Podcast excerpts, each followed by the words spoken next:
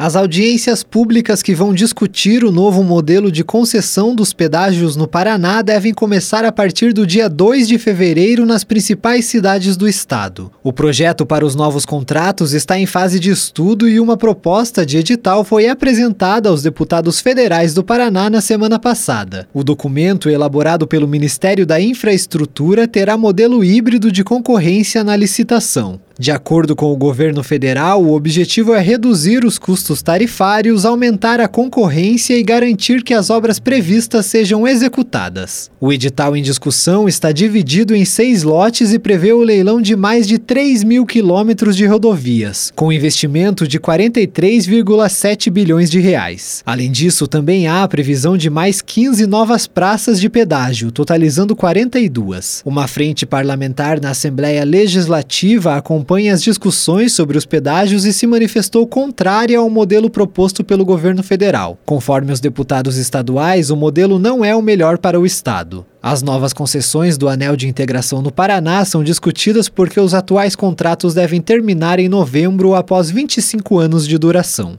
Tailan Jaros, repórter CBN.